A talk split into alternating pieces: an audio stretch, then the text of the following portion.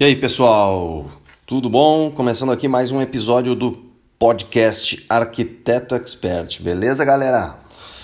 Bom, hoje vai ser um episódio uh, mais curto, mas é não menos importante, tá? é mais curto, mas não menos importante. Eu vou falar sobre canais, tá? O que, que são canais? A gente ouve bastante falar por aí, ah, qual é o canal, qual é o canal, mas é, na questão do, do seu modelo de negócio, se encaixando dentro ali do seu modelo de negócio, os canais eles são a ligação entre a sua proposta de valor e os seus clientes. Né? Lembrando que nos episódios anteriores aí uh, eu estava falando sobre a geração de um modelo de negócio. Eu estou falando em cada episódio, né? É uma, uma série de episódios aqui que eu estou fazendo.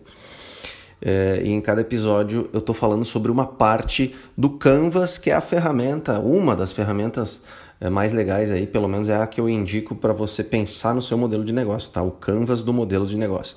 Então hoje eu vou falar sobre um desses, é, desses essas partes, desses blocos do Canvas, que é quando a gente fala de canais, tá? Se você quer ouvir mais sobre os outros uh, sobre a introdução desse assunto, volta aí alguns episódios atrás quando eu começo a falar sobre modelo de negócio, tá? Beleza, então como eu estava falando, os canais eles são a ligação entre a sua proposta de valor e os seus clientes. É, eles são os pontos de contato, né? Por onde você divulga, você vende, você entrega seu serviço. É, como é que você vai atrair pessoas para o seu funil de vendas? Como é que você vai é, manter um relacionamento com elas, engajar elas e depois vender para elas, obviamente, né? Fechar contrato, que é o que a gente quer. E também por onde você recebe o, o retorno dos seus clientes, ou seja, o, o feedback deles, né? Você ouve também os seus clientes e não só eles te ouvem. Então, em resumo, os canais são os meios pelos quais a gente vai alcançar os nossos clientes, né? E, e vamos ser alcançados por eles também. Então, nesse bloco aí do Canvas é onde a gente tem que descrever, é, onde a gente tem que pensar, refletir e, e, e descrever como nós vamos nos comunicar com o nosso público-alvo para entregar valor, para entregar a nossa proposta de valor. Então, de nada adianta a gente ter uma super proposta de valor, diferenciado, né? Eu faço algo que ninguém faz, eu sou foda, eu sou ótimo. Se ninguém uh, sabe que você tem aquilo, não, você não sabe como nem por onde se comunicar e passar isso para o seu público, né?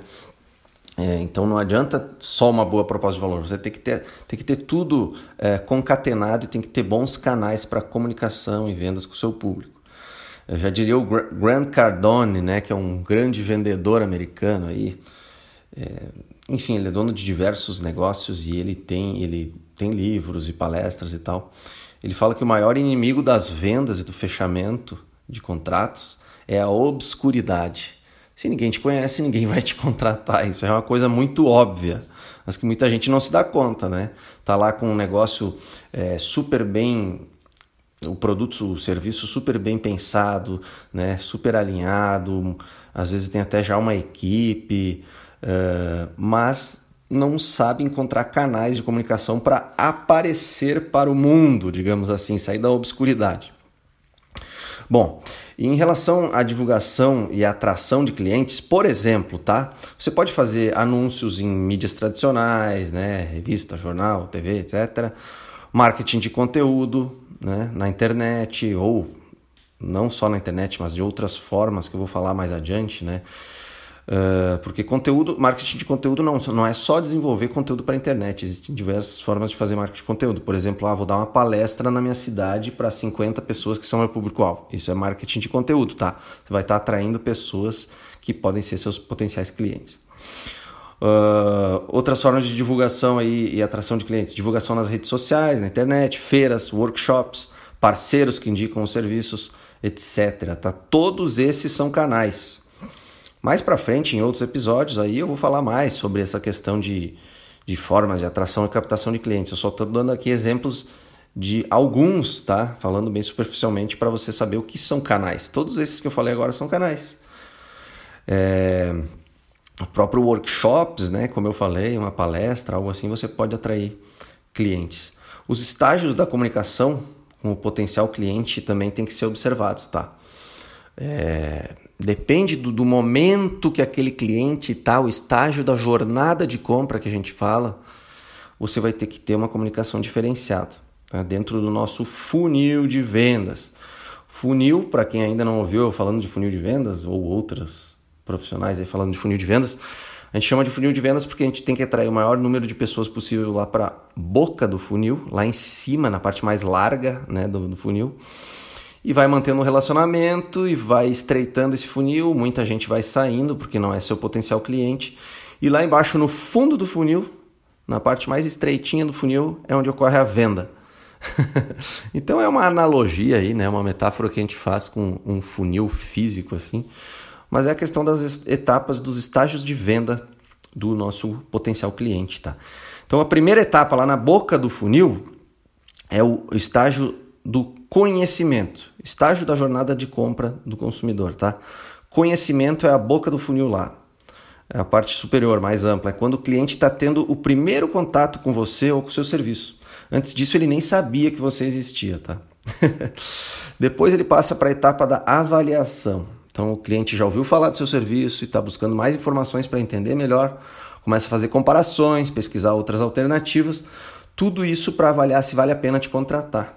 Né? Depois ele passa para o estágio da compra mesmo, é o fundo do funil. É, o estágio da avaliação que eu falei antes é o meio do funil, né? Então ele passa para o estágio da compra que é o fundo do funil. E aí o número de pessoas já é bem menor do que na, na, na, boca e no meio do funil, obviamente. Né? Se você fizer um bom trabalho nos estágios 1 e 2, no estágio de conhecimento e de avaliação, é, a tendência é que boa parte dessas pessoas venha para o estágio 3, que é o estágio de compra, o estágio mais desejado. Né? Pois vem outro estágio que é a entrega. Estágio número 4 é a entrega. É depois do funil de vendas. Ele já comprou, ele, você tem que entregar, vai ser a experiência do cliente com o seu serviço, né? Agora você tem que entregar o que você prometeu, é muito importante isso também, faz parte da jornada de compra do consumidor. E o número 5, depois da entrega, vem a pós-venda, que também é experiência, é atendimento, é suporte, é relacionamento, né? Então, retomando, número 1, um, eh, estágios aí da jornada de compra do consumidor, estágio do funil.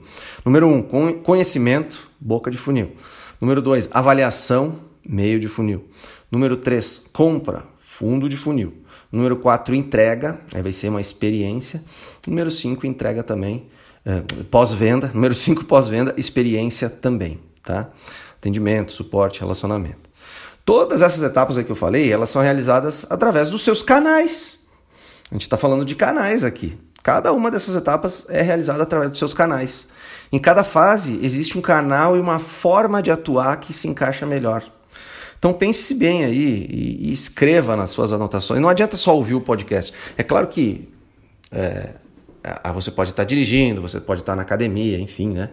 Mas eu te, te indico você chegar em casa com mais calma, caso você não esteja é, podendo escrever agora, e anota, escreve, coloca no seu computador Anota aí como atuar em cada uma dessas etapas do estágio de compra. Como é que você pode atuar com o seu escritório, né? Como é que você pode se tornar conhecido? Né? Por quais canais? Como é que você pode ser avaliado da melhor forma para quebrar objeções e gerando então uma motivação de compra? Como é que você pode entregar e realizar uma experiência de pós-venda ótima para gerar fãs da sua marca e receber indicações? Porque aí vem indicações, isso é muito bom, né?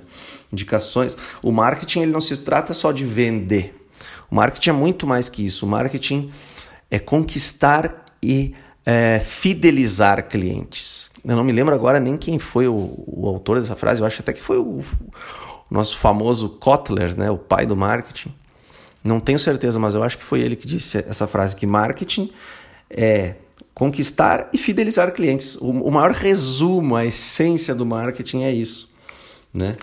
Então você tem que reter clientes e fidelizar eles e ganhar uh, indicações.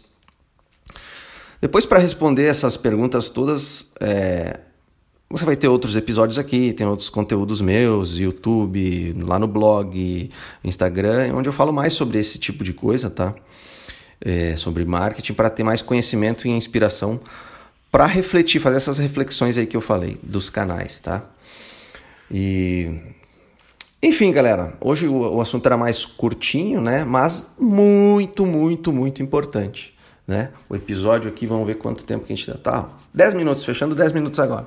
Isso que é bacana, né? Em 10 minutos eu acredito que consegui aqui passar para vocês um ótimo conteúdo.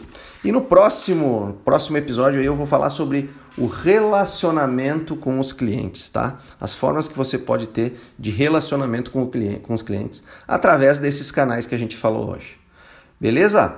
Deixa eu só citar uma coisa aqui, ó. Por exemplo, um, um exemplo aqui, estudo de caso, né?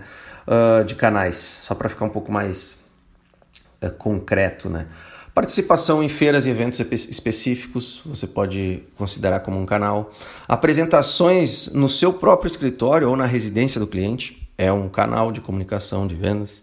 A produção de conteúdo em um blog, no YouTube, nas redes sociais, são canais de comunicação e vendas. O acompanhamento técnico nas obras, olha que interessante, isso é um exemplo. Você está lá na obra, você é um canal de comunicação com o cliente, né? É uma entrega que você está fazendo, é experiência, né? Anúncios na mídia, né? Internet, jornal, rádio, visando público-alvo, né? O seu público-alvo, né? O seu segmento de clientes. E por aí vai, galera. Só que citar alguns exemplos aqui. Beleza? Uh, Para mais conhecimentos desse tipo, entra lá no meu blog arquitetoexpert.com. Uh, me busca lá no Instagram, arroba arquitetoexpert. Vai lá no YouTube, procura por Paulo Mesomo.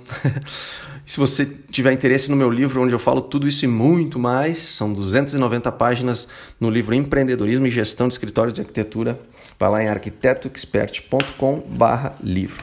Beleza, galera? E até o próximo episódio, onde eu vou falar sobre relacionamento com os clientes. Um obrigado e um abraço. Tchau, tchau.